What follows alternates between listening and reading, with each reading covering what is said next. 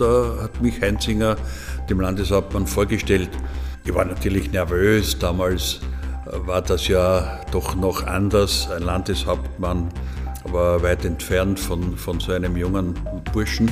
Und ich werde nie vergessen, äh, er hat mir gesagt, ja, ja, ich habe schon gehört von dir, schau den Leuten in die Augen, wenn du mit ihnen redest, schau ihnen aufs Maul, aber red ihnen nicht nach dem Mund und vergiss auf die kleinen Leute nicht. Das werde ich, solange ich denken kann, natürlich in Erinnerung haben.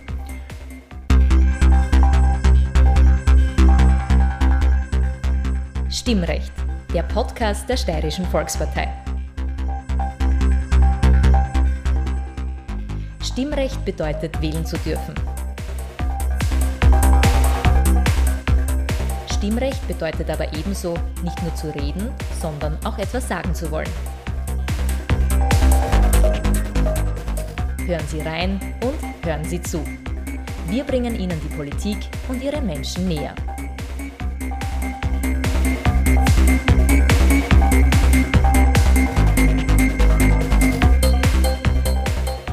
Guten Tag, ich bin Peter Siegmund. Am 28. November 2021 jährt sich der Todestag von Landeshauptmann Josef Kreiner I., dem Lerchernen Stipfel, der wie kaum ein zweiter die Steiermark nach dem Krieg geprägt hat, zum 50. Mal. Aus diesem Anlass lassen wir in dieser Stimmrecht-Spezialausgabe fünf schillernde Persönlichkeiten der weiß-grünen Politik zu Wort kommen, die mit ihm engen beruflichen Kontakt hatten. Ruth Feldgrill-Zankel, Kurt Jungwirth, Gerold Ortner, Franz Hasibar und Landeshauptmann Hermann Schützenhöfer erzählen, wie sie den sogenannten alten Kreiner erlebt und in Erinnerung behalten haben.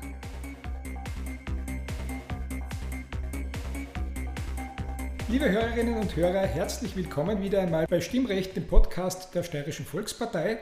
Heute mit einer Sonderausgabe anlässlich des 50. Todestages von Josef Kreiner Senior, jenem legendären Landeshauptmann, der dieses Land wohl nachhaltig geprägt hat. Wir werden im Zuge dessen mit einigen seiner Wegbegleiterinnen und Wegbegleiter sprechen und die werden uns einiges erzählen, einerseits über Josef Kreiner Senior selbst, über seine Wirkung im Land und auf das Land und auch über die persönlichen Erfahrungen, die sie mit ihm gemacht haben. Ich freue mich, Diplomkauffrau Ruth Feldgrill-Zankel bei uns begrüßen zu dürfen. Grüß Gott und gleich ein Widerspruch vorweg. Ich bin noch immer, trotz all meiner einschlägigen Bemühungen, ein Diplomkaufmann. Denn nachdem ich mein Studium abgeschlossen habe, ist der Titel abgeschafft worden. Das heißt, es gibt keine weibliche Form davon. Ich bin eine Frau Diplomkaufmann, sofern man auf Titel Wert legt. Aber nicht Diplomkauffrau. Gut, Frau Diplomkaufmann, herzlich willkommen und danke, danke. dass Sie heute bei uns sind. Ruth Feldgrill-Zankel ist Ihnen allen bekannt als ehemalige Bundesministerin für Umwelt, Jugend und Familie, als Grazer Stadträtin, als Bürgermeister-Stellvertreterin. Mhm. Sie haben aber begonnen als Journalistin für die damalige Südost-Tagespost, die Parteizeitung der Steirischen Volkspartei. Und im Zuge dessen haben Sie Josef Kreiner Senior ja schon kennengelernt. Also erstens darf man mal nicht vergessen, es war eine ganz andere Zeit und der Landeshauptmann war einfach aufgrund des Respekts, den man sowohl dem Amt als auch der Person entgegengebracht hat, relativ weit weg. Er hat für meine Begriffe immer wieder verstanden, diesen natürlichen Abstand einfach durch die persönliche Begegnung nicht wegzuwischen. Der Respekt ist immer geblieben. Aber es hat keine, keine Berührungsängste gegeben. Josef Kreiner Senior ist aus sehr einfachen Verhältnissen gekommen. Dann haben sie ihn in Israel bei einem quasi Staatsbesuch erlebt. Wie international war er denn? Hat man das gemerkt, dass er eigentlich aus ganz anderen Milieu stammt, als er dann dort repräsentiert hat? Ich war noch Mitarbeiterin der Tagespost, als die englische Königin die Steiermark besucht hat. Und ich werde nie vergessen, wir sind, also wir hatten natürlich einen Luxusplatz zum Zuschauen. wir saßen auf den Fensterbänken der Tagespost und haben geschaut, wie durch die Herrengasse der ganze Konvoi, der offene Wagen mit der englischen Königin in Begleitung des Herrn Landeshauptmannes, der natürlich dabei war, da durchgefahren ist. Und ich glaube mich zu erinnern, dass ich auch dabei sein durfte dann bei dem Empfang in Eggenberg, wo nach meinem Eindruck er ohne jeglichen falschen Dünkel in seiner ganzen Authentizität einfach die Königin dort empfangen hat und die Königin souverän genug war, ihr gegenüber genauso authentisch sozusagen anzunehmen, äh, wie er sich ihr präsentiert hat, war meine Erinnerung. Sie sind dann, als Sie bei der Tagespost aufgehört haben, direkt zur ÖVP gewechselt und waren hier Pressereferentin der ÖVP-Landesparteileitung, so hat das, glaube ich, damals offiziell geheißen, vom Jahr 1970 bis 1974. Mhm. Wie war das damals, hier zu arbeiten? Wie eng war der Kontakt mit dem damaligen Landeshauptmann? Der Herr Landeshauptmann bitte saß in der Regel in der Burg. Wenn er am Karmeliterplatz war, also wo er sein Obmannzimmer hatte, das für uns sakrosankt war. Das wurde nicht betreten, wenn der Landeshauptmann nicht da war. Und wenn er da war, erst recht nicht, weil dann hat es irgendwelche wichtigen Sitzungen gegeben, die nicht für uns und unsere Ohren bestimmt waren. Und an das haben wir uns natürlich gehalten. Als die Nachricht kam, dass er gestorben ist auf der Jagd in Allerheiligen, es war an einem Sonntag, war ich bei meiner Familie in der Obersteiermark, in Törl, als ich das gehört habe. Und in meinem Schock einfach über die Unfassbarkeit, das, ich mir das einfach nicht, nicht vorstellen können. Jedenfalls habe ich mich dann in mein Auto gesetzt, bin nach Graz gefahren. Ich weiß nicht mehr genau, was ich mir dabei vorgestellt habe, weil über das Radio kamen nur die Nachrichten, dass, Nachrichten, dass der Landeshauptmann gestorben ist bin nach Graz gefahren, bin dann auf den Karmeliterplatz gefahren, der mir ja vertraut war, doch, weil ich da gearbeitet habe, und war entsetzt darüber, dass kein Licht gebrannt hat, es war niemand da. Und ich habe mir gedacht, das kann ja bitte nicht sein, dass der Landeshauptmann stirbt und am Karmeliterplatz brennt kein Licht und bin heraufgegangen, habe mich ins Vorzimmer hingesetzt, wie sich das gehört, und habe alle Lichter aufgedreht. Sie sind da gesessen am Karmeliterplatz 6 mit dem Wissen, der Landeshauptmann ist tot. Was ist dann weiter passiert? Ihre Aufgabe war es ja eigentlich oder wäre es gewesen, das zu kommunizieren oder war das damals nicht so? Oder können Sie sich noch erinnern, wie das dann weitergegangen ist, als Sie da am Sonntag, am späten Nachmittag, frühen Abend hier ganz allein gesessen sind? Es war so eine Überraschung. Und außerdem war die Medienlandschaft damals noch nicht so, dass in der Sekunde äh, Presseaussendungen, Kommunikation, Twitter etc. etc. etc. hat es Gott sei Dank alles noch nicht gegeben. Also ich glaube, es hat auch niemand erwartet, dass die Landesparteileitung der ÖVP eine Mitteilung hinausgibt, dass lag ganz sicher in der Burg und sicher in den Händen auch. Man darf ja nicht vergessen, was für ein Schock das für alle war, in den Händen der Familie. Sie waren Mitte 20, als Sie Josef Kreiner Senior kennengelernt haben, haben ihn dann ein halbes Jahrzehnt ungefähr begleitet, so plus minus. Wie sehr hat er Sie geprägt? Was hat Josef Kreiner Senior auf Sie persönlich für einen Einfluss gehabt? Was hat er politisch und beruflich für Sie bedeutet? Ich glaube, ich wäre nie, ich möchte fast sagen, selber auf die Idee gekommen, selber in die Politik zu gehen. Ich habe einfach nicht daran gedacht. Mein erster Mann und, und, und dann mein Mann nachher war ja selber Politiker, aber ich habe meine Rolle da ehrlich gestanden nicht in der Politik gesehen. Ich habe gerne geschrieben, ich habe das sehr gerne auch mitgestaltet, aber selber da was war, ich kann mich zum Beispiel erinnern, dass der alte Landeshauptmann Kreiner mich einmal gefragt hat, ob ich nicht die Frauenbewegung übernehmen möchte der Steirischen Volkspartei. Ich habe damals gesagt, nein, also eigentlich, nein, eigentlich das nicht. Ich habe einfach nicht, nicht an sowas gedacht. Ich bin wirklich da erst langsam hineingewachsen, aber zweifellos das Interesse an der Politik und das Interesse, etwas selber mitgestalten zu wollen und zum Teil eben auch da Dinge oder Sichtweisen einzubringen, die andere halt damals nicht eingebracht haben, weil ich kann mich erinnern, in der damaligen ÖVP, ich hatte nur zwei Frauen in Erinnerung. Das eine war die Johanna Jamnek, die ja dann auch eine meiner Vorgängerinnen in der Stadtpolitik war, und die Edda Egger. Es war damals die Politik eine sehr durchgehend männlich geprägte Angelegenheit. Professor Kurt Jungwirth, der langjährige Kulturlandesrat der Steiermark. Sie waren Kulturreferent des Landes mit einem Landeshauptmann, der aus einfachsten Verhältnissen kam. Der alte Kreiner, wie es so schön heißt, war Holzknecht.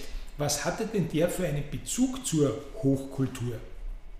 Er war ein Mann aus dem Volk, ja, bäuerlicher Herkunft, wie man weiß, war also in der Volkskultur ganz zu Hause natürlich, das war auch seine Welt mit ihren Festen und Aufführungen.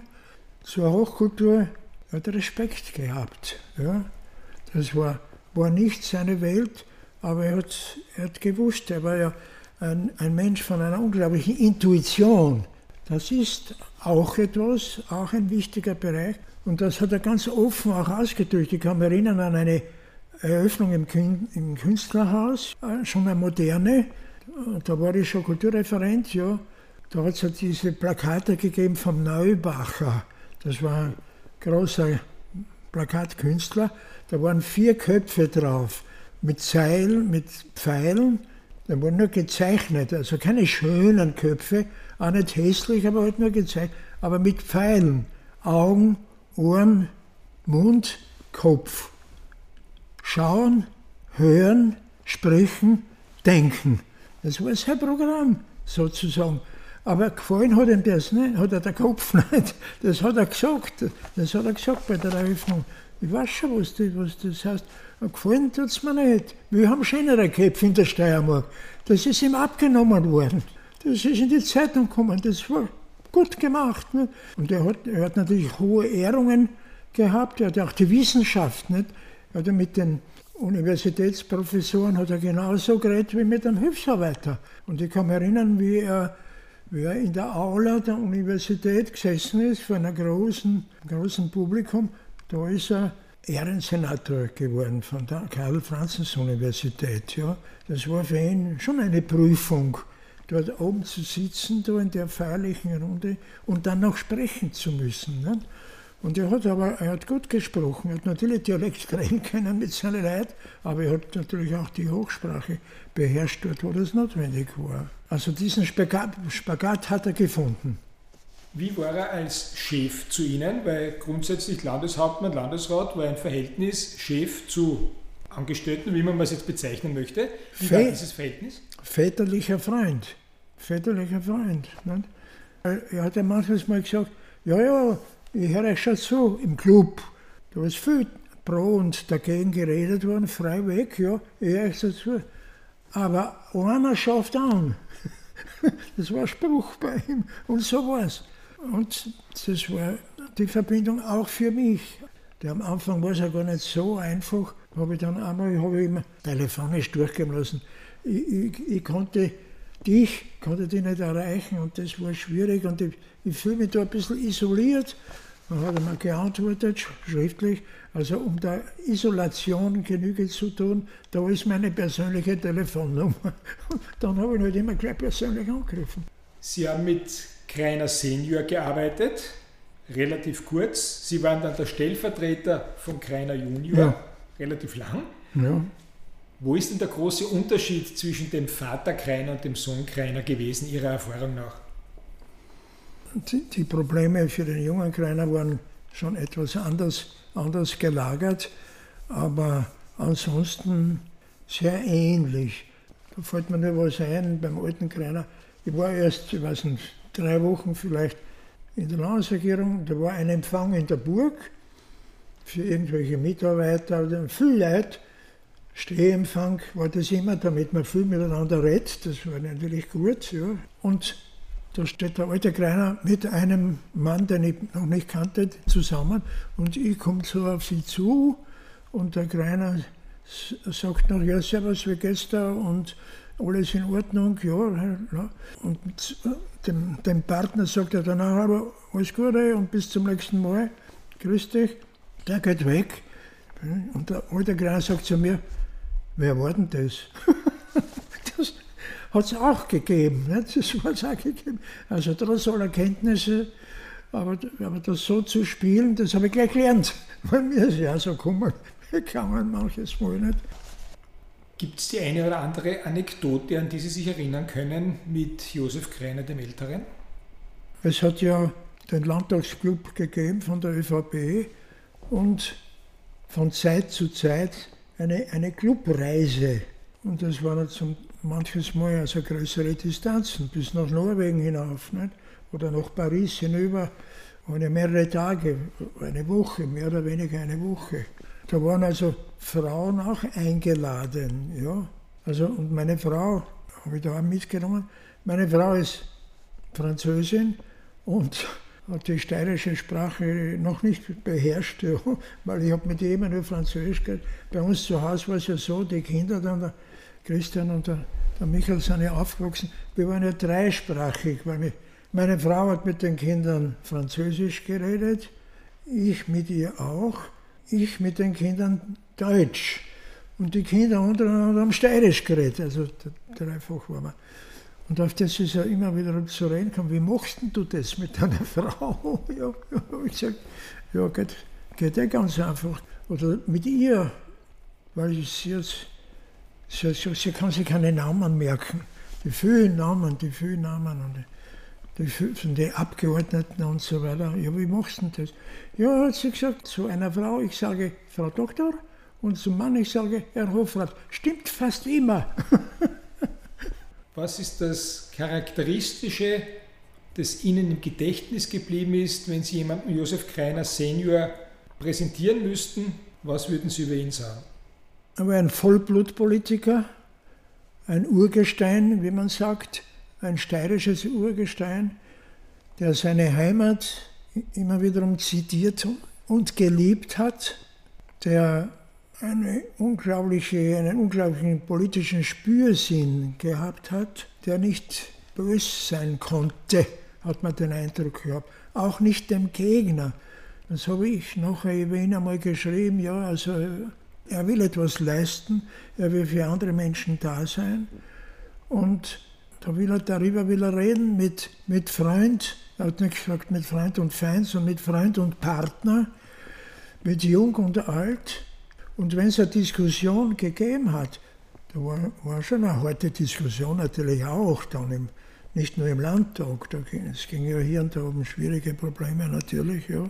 Da habe ich gesagt, ja, da ist halt gestritten worden, manches Mal hat es äh, Tage oder Wochen auch gedauert, aber wenn es dann aus war, dann war es erledigt. Er war nicht nachtragend. Er war nicht nachtragend. Und das ist viel wert, gerade in der Politik, nicht? weil nicht immer kommt man durch. Auch. Hier und da verliert man irgendwas. Nicht? Und dann nachtragend zu sein, da ist man ja gehemmt. Diese Hemmungen hat er nicht gehabt.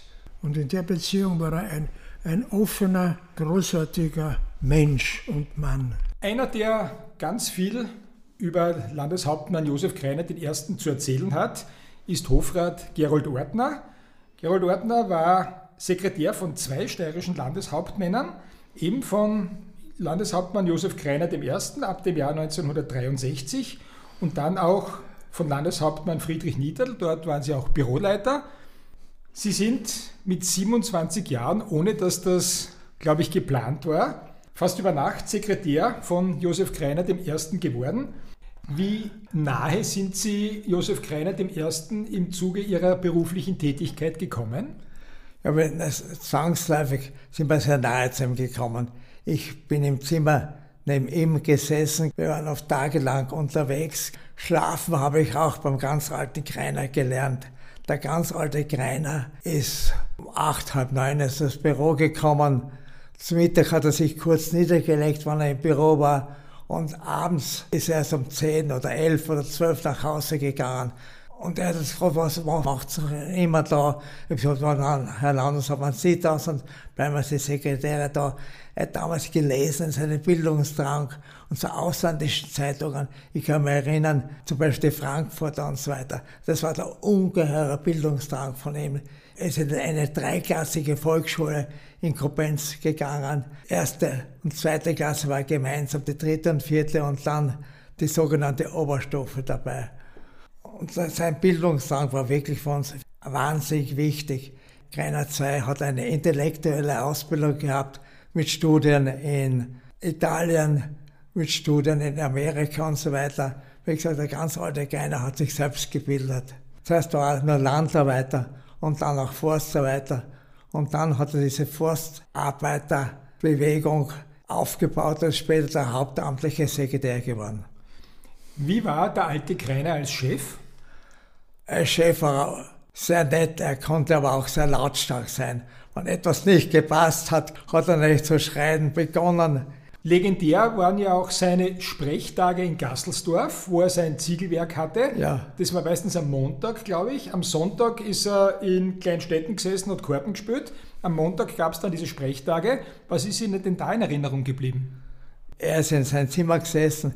Die Sekretäre haben ein eigenes Zimmer gehabt. Oft sind 80 bis 100 Leute draußen gestanden. Auf den alten Zigarettenschachteln hat er seine, seine Notizen gemacht dabei. Später hat er das beim Heimfahren diese Zigarettenschachtel übergeben. Weder er noch wir konnten, konnten das lesen. Wir haben uns furchtbar schwer getan mit ihm. Und dieses Gasselsdorf war wirklich der Mittelpunkt seines Lebens. Wie gesagt, am Sonntagnachmittag ist nach Geistettel gefahren zum Grashof Brand.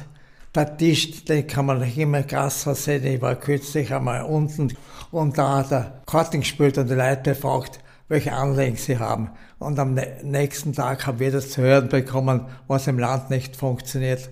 Es gibt auch die eine oder andere Anekdote vom alten Kreiner als Autofahrer. Er ist oft persönlich gefahren. Kreiner war ein Supermann in allen Bereichen. Ein Autofahrer war er keiner. Wir haben die Nahkampfspange dann bekommen. Beim Heimfahren hat er den Opel Admiral selbst gelenkt. Ein Straßenherr hat einmal seinen Schubkarren in die Straße geschoben bekommen. Und das Burgtor ist auch nicht ganz unversehrt davon gekommen. Er war alles Gute, nur Autofahrer war er keiner. Mein Buch, das ich später geschrieben habe, hat den Titel Herr Landeshauptmann, haben Sie keine Frau für mich. Der Titel Herr Landeshauptmann, haben Sie keine Frau für mich ist Programm.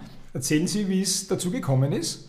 Zum Titel ist es gekommen, weil einer der Wahlfahrer nach Gasselsdorf, ein junger Bauer beim alten Landeshauptmann drinnen war und seine Sorgen geschildert hat. Er hat gesagt, eine schöne Wirtschaft, die er aufgebaut hat, nur er findet wirklich keine Frau. Bayern war damals sehr schwer, sie musste schwer arbeiten. Aber dem jungen Bauern konnte keiner eins wirklich nicht helfen. Es ist, glaube ich, auch so gewesen, dass der Landeshauptmann ja sehr oft gefragt wurde, Taufpate oder Trauzeuge zu sein. Da muss es ja Dutzende oder Hunderte Anfragen gegeben haben. Wie hat er denn darauf reagiert? Zu Pfingsten hat er oft zehn bis zwölf Kinder aus armen Familien ausgewählt und hat sie dann in den Dom geführt zum damaligen Bischof Pawlowski, der sie dann gefirmt hat. Sie haben natürlich, wurden neu eingekleidet in Steirergewand und haben auch Geschenke bekommen. Das war damals was ganz was Besonderes. Es gibt auch die Anekdote, dass er einen jungen Mann, einen 68er, der dann in der ÖVP durchaus eine tragende Rolle gespielt hat, aus dem Gefängnis befreit hat, oder? Ja, das stimmt. In den 68er Jahren waren Demonstrationen von Studenten keine bösartige, aber ein späterer sehr prominenter Politiker hat sich damals vor die Straßenbahn gesetzt und die Straßenbahn behindert. Er ist damals von der Polizei verhaftet worden, sogar ins Gefängnis gekommen, was heute unmöglich wäre. Und der alte Greiner hat damals zu uns gesagt, so junge Leute, die kann man nicht einsperren. Hat den Kollegen Spandl, dessen Bruder Richter am Landesstrafgericht war, hinuntergeschickt und der spätere Politiker ist freigekommen. Jetzt sollte man noch sagen, wer dieser junge Mann damals war. Das war mein späterer Freund Strobel, der Kulturreferent, der für Graz wahnsinnig viel gemacht hat und neben dem Bürgermeister Stingel Graz zur Kulturhauptstadt gemacht hat.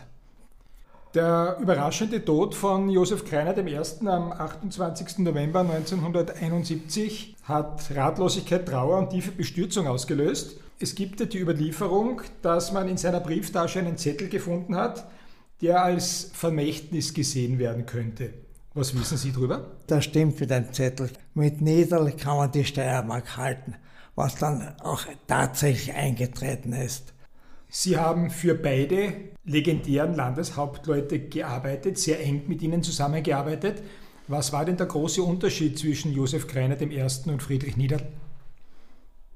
Ein Unterschied war zum Beispiel, jetzt ein kleines Schmankerl, wenn man dem Kreiner I was vorgetragen hat, hat man ihm nichts zu lesen gegeben. Er hat gesagt, lesen wir das vor in kurzer, in kurzer Form, das genügt mir. Niederl hat immer nach dem Papier gegriffen und selbst gelesen. Und Unterschied war auch, in der Früh konnte man Niederl nicht übertreffen. Niederl ist um halb sieben, um dreiviertel sieben ins Büro gekommen und dafür früher heimgegangen. Alte Grein war gegenteilig. Ich habe schon früher gesagt, oft ist er bis Mitternacht im Büro geblieben.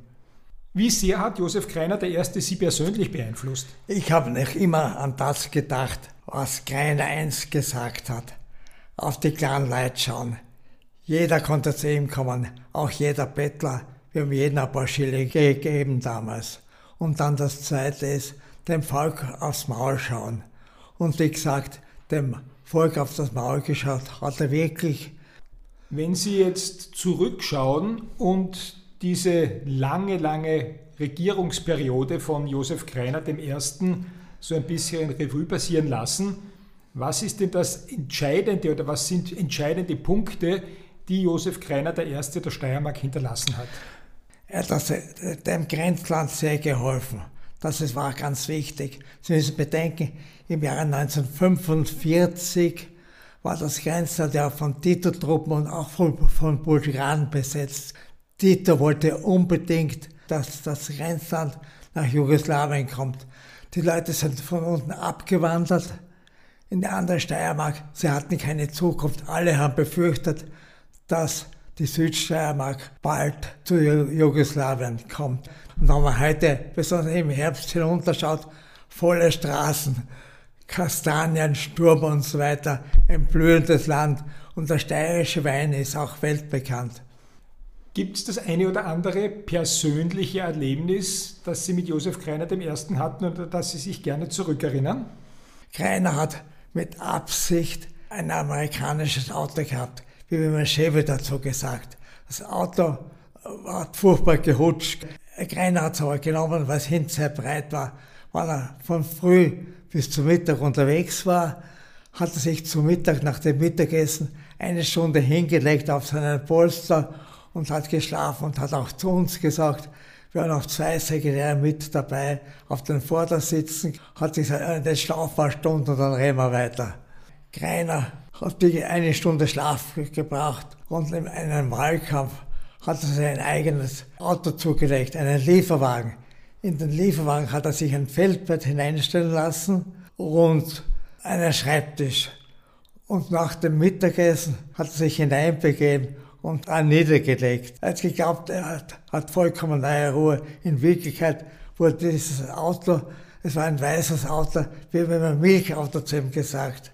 In Wirklichkeit hat das einmal gehört und hat dann gesagt, was sagt ihr, Milchauto? Wir haben gesagt, der Milch ist ein gutes Getränk. Und dann, als das Auto gebracht wurde vor dem Gasthaus, hat er geglaubt, er findet dort seine Mittagsruhe. Es war anders. Alle Dorfkinder sind rund um, um dieses Milchauto gezogen und keiner, keiner konnte nicht schlafen. Diplomingenieur Franz Hasibar, ein langjähriger Weggefährte, des alten Kreiner. Sie waren zuerst Bürgermeister Stellvertreter in Graz, dann zwischen 1983 und 1985 Bürgermeister der Landeshauptstadt. Sie waren danach Landesrat, Sie waren Landeshauptmann Stellvertreter von Josef Kreiner dem Jüngeren und Sie waren schließlich erster Landtagspräsident.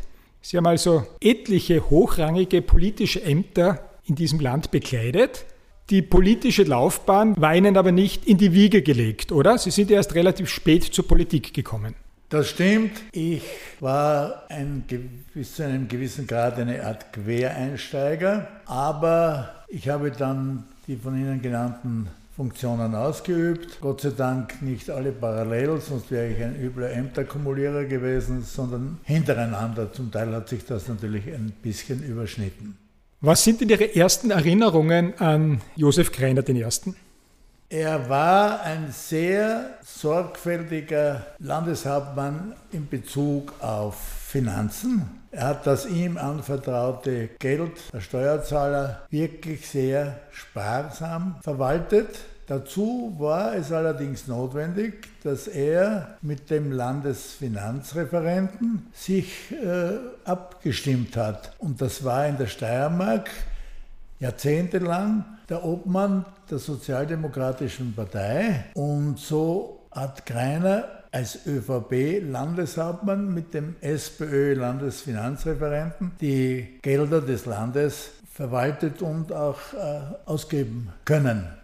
Wissen Sie noch, wie es war, als Sie Greiner das erste Mal begegnet sind? Wie alt waren Sie da und was war das für eine Situation? Ich kann mich nicht genau erinnern, weil ich also ein Mittelschüler war, aber ich war mit seinen Söhnen äh, gut bekannt. Meine wirklich entscheidende Erinnerung an Josef Greiner hat im November 1964 stattgefunden am Fritz-Pregel-Weg in seiner Wohnung, denn da war eine Besprechung, ob ich beim Landtagswahlkampf für die Landtagswahl 1965 mitarbeiten soll. Das war meine erste Begegnung. Es haben damals nur vier oder fünf Personen daran teilgenommen und das hat mich sehr, sehr beeindruckt. Sie sind ja später dann Mitarbeiter von Josef Kreiner, dem Älteren, geworden. Wie war dieses Chef-Angestellten- bzw. Mitarbeiterverhältnis zwischen Ihnen beiden? Der Landeshauptmann war insgesamt ein interessanter Chef, weil er durchaus kollegial und auch sehr diskussionslustig, um nicht zu sagen streitlustig war. Aber dabei ist immer eine gewisse notwendige Distanz zwischen Chef und Mitarbeiter aufrecht geblieben. Sie haben auch den Landtagswahlkampf 1970 begleitet, beziehungsweise sehr intensiv begleitet? Ich war Mitarbeiter beim Landtagswahlkampf für die vorletzte Kreinerwahl 1965 und ich war Wahlkampfleiter als Landesparteisekretär bei seinem letzten Wahlkampf 1970. Dieser Wahlkampf 1970 war ja ganz auf die Person Josef Greiner I. zugeschnitten. Können Sie sich da noch erinnern, was das im Vorfeld bedeutet hat? Greiner war eine Art überparteilicher ÖVP-Landeshauptmann. Das ist vielleicht ein Paradoxon, aber es war so. Der Grund dafür ist darin zu sehen, dass Greiner nicht nur die Stammwählerschaft der ÖVP, also aus dem Bauernbund, Wirtschaftsbund und aus dem ÖAB, angesprochen hat, sondern dass bei Wahlen Leute, es sollen bis zu 30.000 bei einer Wahl gewesen sein, sich äh, entschlossen haben, diesmal den Greiner zu wählen, obwohl sie keine ÖVPler sind. Entweder waren sie von einer anderen Partei oder überhaupt bei keiner Partei. Und so ist der Ausdruck, das ist ein Greiner Wähler entstanden. Das ist auch daraus ersichtlich, dass er ohne weiteres in der Lage war, Quereinsteiger zu engagieren. Das wissen die wenigsten Leute. Einer der berühmtesten Quereinsteiger war der spätere Landtagspräsident Professor Hans Korin. Ebenso den Nachfolger des Korin, Professor Kurt Jungwirth. Und auch etwa den für die Heimatvertriebenen sehr bekannten ORF-Menschen Dr. Otto Hoffmann-Wellenhof, um nur einige zu nennen. Josef Kreiner war fast 30 Jahre älter als Sie. Was hat Sie denn an ihm besonders fasziniert? Zuerst das Land, dann die Partei oder Quereinsteiger, den Mut, immer etwas Neues zu probieren. Mich hat sein Lebenslauf auch sehr beeindruckt, denn er war ein außereheliches Kind aus kleinsten Verhältnissen. Er hat sich bis zum Jahr 38 dann ziemlich weit hinaufgearbeitet. So war er unter anderem, was heute die wenigsten Leute wissen und was jetzt besonders interessant ist, er war Vizebürgermeister der Landeshauptstadt Graz eine Zeit lang und er ist dann im Jahre 38 vollkommen abgestürzt und war auch, glaube ich, wehrunwürdig, hat dieser Ausdruck geheißen, und war ja auch zum Kriegsende gefährdet und ist da deshalb in die Sobot hinauf geflüchtet, woher der Name von der damaligen, vom damaligen Verband der Unabhängigen, VDU genannt, die Vorgängerpartei der Freiheitlichen. Da haben die versucht, unter den Heimkehrern das Gerücht zu verbreiten, was wollte den Greiner wählen, der hat ja nicht an der Front gekämpft. Das ist der Partisanenseppel, haben manche gesagt. Er ist dann nach dem Krieg wieder in die Politik eingestiegen, zuerst als Landesrat und ist dann eben 1948 Landeshauptmann geworden und hat mit einer sehr bescheidenen schulischen Ausbildung, er hat zum Beispiel nur, soviel ich mich erinnere, Kurrent geschrieben, reden können mit dem einfachsten Hilfsarbeiter genauso gut wie mit dem Rektor oder höchsten Universitätsprofessor. Und das hat mich sehr beeindruckt. Ich habe von Ihnen einmal gelesen, Zitat, Widerspruch war nicht nur geduldet, er war von ihm als Zeichen des Mitdenkens gewünscht. Wie darf man sich denn das in der Praxis vorstellen? Er hat die vielen, die es immer wieder gegeben hat, vor allem der Obrigkeit gegenüber, die vielen Ja-Sager eigentlich nicht geschätzt. Er hat zum Beispiel auch, wenn im Landtagsclub ein Abgeordneter gesagt hat, Herr Landeshauptmann, ich bin ja deiner Meinung, aber die Leute draußen reden anders. Dann hat er einmal gesagt, sei einmal ehrlich, lieber Freund, du sollst dich nicht auf die Leute draußen ausreden, du sollst mir sagen, was du denkst. Und das hat mir sehr imponiert. Anlässlich seines 40. Todestages haben Sie im Politikum einen Beitrag geschrieben und da haben Sie geschrieben, für mich ist er der bedeutendste Landeshauptmann der Zweiten Republik gewesen. Zwei Fragen. Gilt das heute auch noch? Und falls das heute auch noch gilt, warum?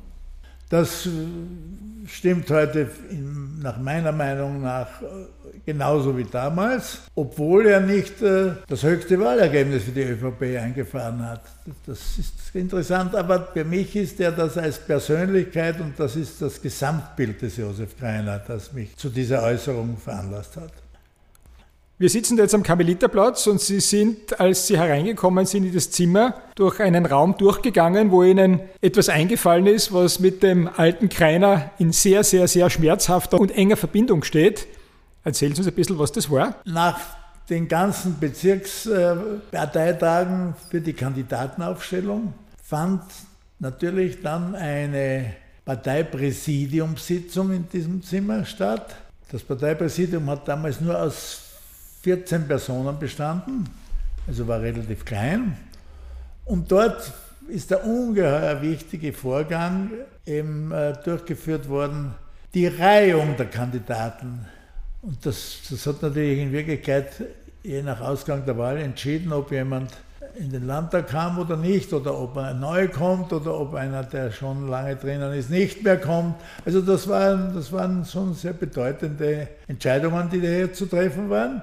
Der Landeshauptmann, ich durfte neben ihm sitzen, weil ich ihm, nicht weil ich so wichtig war, sondern weil ich ihm die Unterlagen äh, bereithalten musste und konnte. Er hat dann so gewippt und auf einmal hat er auch den Schrank, der hinter ihm war, ein bisschen zum Wippen gebracht und dort ist auf dem Schrank oben eine, glaube ich, grüne pseudo-chinesische Vase gestanden. Den wirklichen Wert kann ich nicht äh, beurteilen. Und die ist ihm auf den Kopf gefallen. Haare hat er nicht allzu viele gehabt und so war eine, eine doch beachtliche Wunde, die natürlich heftig zu bluten begonnen hat. Er hat dann die Sitzung unterbrochen, ist äh, in das Landeskrankenhaus gefahren. Ich glaube, es war der inzwischen natürlich auch längst verstorbene Professor Dr. Wolfgang Köhle, der ihn dort genäht hat. Wir haben ihn angerufen, der hat ihn genäht. Und er hat gesagt, und die Sitzung findet ihre Fortsetzung, wenn ich wieder komme. Das war dann aber schon um zwei Uhr früh oder was der Fall. Und sie war sehr rasch dann zu Ende.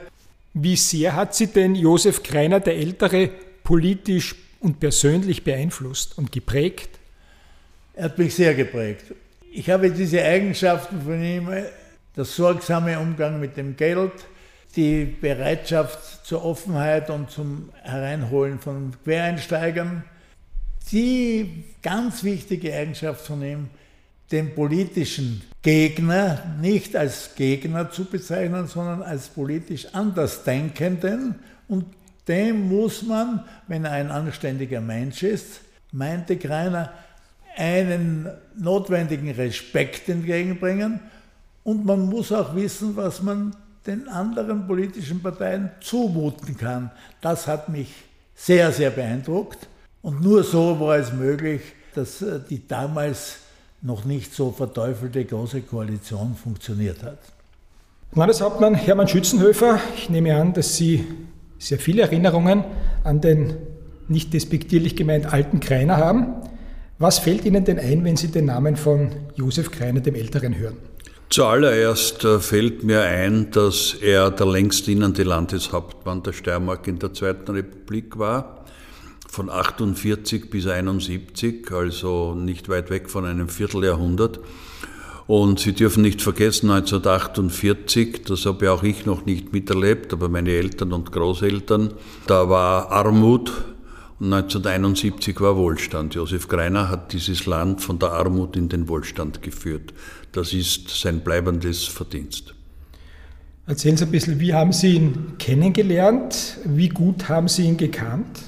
Ich bin ja schon im September 1970, also als 18-jähriger äh, Sekretär der Jungen ÖVP geworden, 71 dann Landessekretär. Und ich kann mich gut erinnern, der damalige Landesobmann der Jungen ÖVP, Walter Heinzinger, leider auch schon lange tot, war später Generalsekretär des ÖVP und Abgeordneter zum Nationalrat, hat mich auf der Stiege zum Landhaus vorgestellt. Im Landhaus, im großen Landhaushof, war es ja damals noch so, dass die Autos geparkt haben, war voller Autos. Und der alte Greiner ist mit dem alten Chevrolet und dem Herrn Schellauf, sein legendärer Fahrer, gekommen, hurtig ausgestiegen und äh, zufällig bin ich da mit dem Heinzinger hinauf und da hat mich Heinzinger dem Landeshauptmann vorgestellt. Ich war natürlich nervös, damals äh, war das ja doch noch anders, ein Landeshauptmann aber weit entfernt von, von so einem jungen Burschen.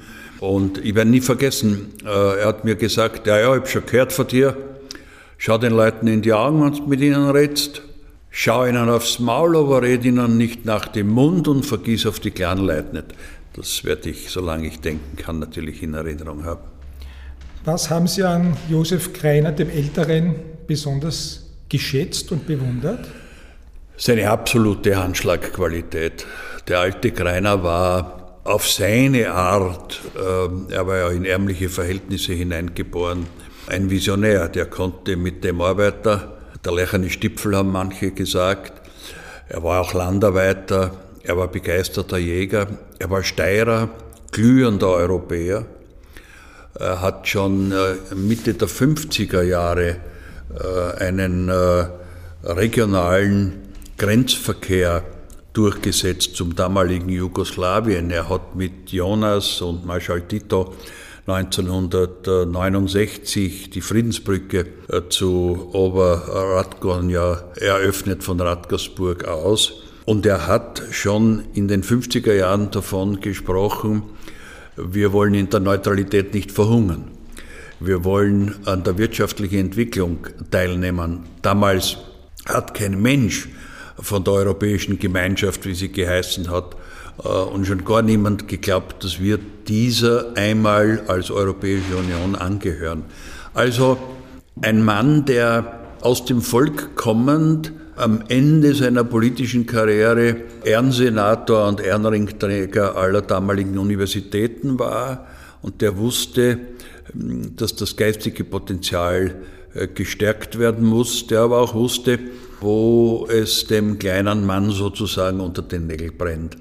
Äh, das, das habe ich an ihm so geschätzt. Er war nicht einer, der Reden oder so selber geschrieben hat. Das war der Alfons Tropper, die hat er verlesen. Aber dann äh, bei den Versammlungen abseits des Manuskripts, da war er unnachahmlich großartig. Jetzt ist Josef Greiner der Ältere seit einem halben Jahrhundert nicht mehr da. Er wurde mitten aus seinem politischen Leben gerissen. Von dem, was er damals initiiert hat, was wirkt denn heute noch entscheidend nach in der Steiermark? Das war natürlich insbesondere der wirtschaftliche Aufbruch. Das waren die Arbeitsplätze äh, für äh, eine breite Schicht von Menschen. Ähm, äh, und das war seine Sorge, dass die Menschen gerechtes Einkommen haben. Das hat ihn beseelt. Es hat ihn aber auch beseelt, äh, dass die Verwaltung, dass die Länder äh, nicht verkrusten dürfen. Er hat ja gemeinsam mit dem Julius Raab, dem Bundeskanzler, die neue österreichische Gesellschaft gegründet das war damals schon so eine Art äh, innerparteiliche Revolution, insbesondere in der ÖVP, weil er stets äh, zu den Reformern gehört hat. In der ÖVP, er hat sich natürlich sehr immer gegen den sogenannten Zentralstaat gewandt, hat da ordentlich mitgemischt, aber insbesondere er war ein Europäer. Das muss man sagen. Das war damals ja viel schwerer als heute. Heute sagen alle, Europa ist unsere Zukunft und Europa ist alternativenlos. Gibt es so etwas wie ein Vermächtnis des alten Josef Greiner? Ja, das Vermächtnis äh, von ihm, äh, das hat er uns einen, einen Tag vor seinem äh, Tod gesagt. Er ist ja am 27. November bei der Landeskonferenz der jungen ÖVP in Heideck aufgetreten. Wir haben am Sonntag, 28. November, die Konferenz fortgesetzt. Da haben wir dann am Vormittag erfahren, dass er in Allerheiligen bei Wildon auf der Jagd äh, zusammengesunken ist. Es war ein früher Tod mit 68 Jahren, aber er hat sich einen solchen Tod gewünscht. Sein langjähriger Weggefährte Hans Vollmann, Nationalrat und Chef der Bauernversicherung, hat mir immer gesagt, wenn er einmal mit dem alten Greiner in einer ruhigen Stunde geredet hat, hat er gesagt, Hans, äh, hoffentlich nimmt mich der Herrgott direkt und lasst mich nicht lang leiden, ich kann ja nicht liegen. Äh, das hätte natürlich zehn Jahre später sein können, aber es war der Tod, den er, den er sich äh, gewünscht hat. Das Vermächtnis war damals, dass er in seiner Zusammenfassung gesagt hat, schaut immer auf die einzelnen Berufsgruppen, vergesst den Arbeiter nicht, den Gewerbetreibenden, ihr müsst zusammenhalten, aber er hat gesagt, auf den Bauernstand war immer Verlass. Wenn es drum und drauf angekommen ist, waren es die Menschen im ländlichen Raum. Das habe ich äh, irgendwie als sein Vermächtnis empfunden. Und es passt ganz gut dazu, dass er im Anschluss an diese Konferenz ja in der Grazer Burg noch Leuten wie dem Josef Wallner oder dem Alfons Gorbach den Ehrenring des Landes verliehen hat. Und am nächsten Tag habe ich gut im Ohr, wie der alte Hans Koren, der 85 verstorben ist, gesagt hat äh, im, im, im Fernsehen, ich komme gerade vom Fritz Bregelweg, dort hat er gewohnt. Dort liegt im Steirerrock ein stiller Mann, gütig in seinen Augen, so als würde er fragen, was werdet ihr jetzt machen? Man muss aufpassen, dass man die Dinge nicht verklärt sieht, aber er war ein, ein großer Steirer, Österreicher und Europäer. Ich habe ein bisschen nachgelesen. Es gibt ein Politikum anlässlich des 40. Todestages von Josef Greiner dem Älteren im Jahr 2011. Und da habe ich ein Zitat von Ihnen gefunden. Das heißt, Josef Greiner dachte in jeder Hinsicht modern, aber nicht modisch. Wie ist das zu verstehen? Ja, er hat, nicht nach dem, er hat sich nicht nach dem Wind gedreht, aber er hat gewusst, dass sich die Gesellschaft verändert und dass man äh, nicht mit Thesen der Vergangenheit äh, die Jugend von heute gewinnen kann. Er ist ja ganz bewusst auch in Schulen gegangen, in Gymnasien gegangen, hat den jungen Leuten äh, zugehört. Er ist ganz bewusst auch auf Sportplätze gegangen. Er war nicht der große Sport Mann. Aber er war bei der Formel 1, er hat den Jochen Rindt gekannt und gern gemacht. Er war äh, in der Grum unten, er war oben beim GRK, weil er immer auch wissen wollte, wie die Leute denken. Und legendär sind ja seine Sprechtage, die er geführt hat, wo er halt mit allen zusammengekommen ist und damit immer gewusst hat, wie die Leute denken. Ein früherer steirischer Humorist, der Karl Banzenbeck, hat ja mal gesagt, der alte Greiner hat keine Nasen, der hat einen Wetzkampf. So groß war die Nase. Äh, und da hat er die Witterung gespürt. Das, das hat man oder man hat es nicht. Da hilft einem auch das Studium nichts. Er hat es gehabt. Josef Kreiner war ja auch der Erste, der es gewagt hat, die Landtagswahlen von den Nationalratswahlen abzukoppeln. Ich glaube, er ist recht gut damit gefahren. War das damals in Ihrer Erinnerung etwas, was völlig aus der Art geschlagen war, wo die Leute gesagt haben, was fällt dem da jetzt ein? Oder hat man im Vorfeld schon gemerkt, dass das einfach äh, etwas ist, was der Kreiner eben macht? Und wenn es der Kreiner macht, dann hat er sich Erwitterung aufgenommen und weiß, was er tut. Der alte Greiner hat, das hat mir mein, mein politischer Ziehvater, der Franz Wegert, ja oft erzählt, der war ja sein Landesparteisekretär, wie man damals gesagt hat, der hat immer schon darauf geschielt, er will bei Wahlen nicht abhängig sein von denen da draußen in Wien. Und hat äh, den Wegert drei Monate nach Amerika geschickt. Der hat den Wahlkampf vom Eisenhower angeschaut. Und Wegert ist zurückgekommen und hat den, damals hat man gesagt, Hauptbezirksparteisekretären, den Parteiobleuten gezeigt, Werbematerial, Zünder, wo dann nichts oben gestanden ist von den Republikanern oder Demokraten, sondern nur von der Person. Und äh, das äh, wollte Wegert mit Greiner auch in der Steiermark einführen. Sie haben es eingeführt, es war ein einzigartiger, erfolgreicher Weg, aber am Anfang mit vielen Widerständen ausgestattet. Leider hat ja sein Sohn, heute noch der junge Greiner, obwohl er fast 20 Jahre älter geworden ist, das dann äh, 95 zusammengelegt. Das hat er später auch bedauert, aber das hat ja dann eigentlich auch zu seinem Rücktritt geführt. Wenn man Sie jetzt nach dem ominösen Tag im November 1971 fragt, was ist Ihnen da in Erinnerung geblieben? Wie haben Sie das erlebt? Wie haben Sie die Steiermark erlebt unter diesem Schock, den das Ableben von Josef Kreiner dem Älteren sich ausgelöst hat? Es, es war eine Schockstarre für das Land.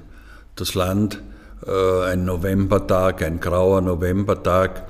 Wir hatten den zweiten Tag der Landeskonferenz.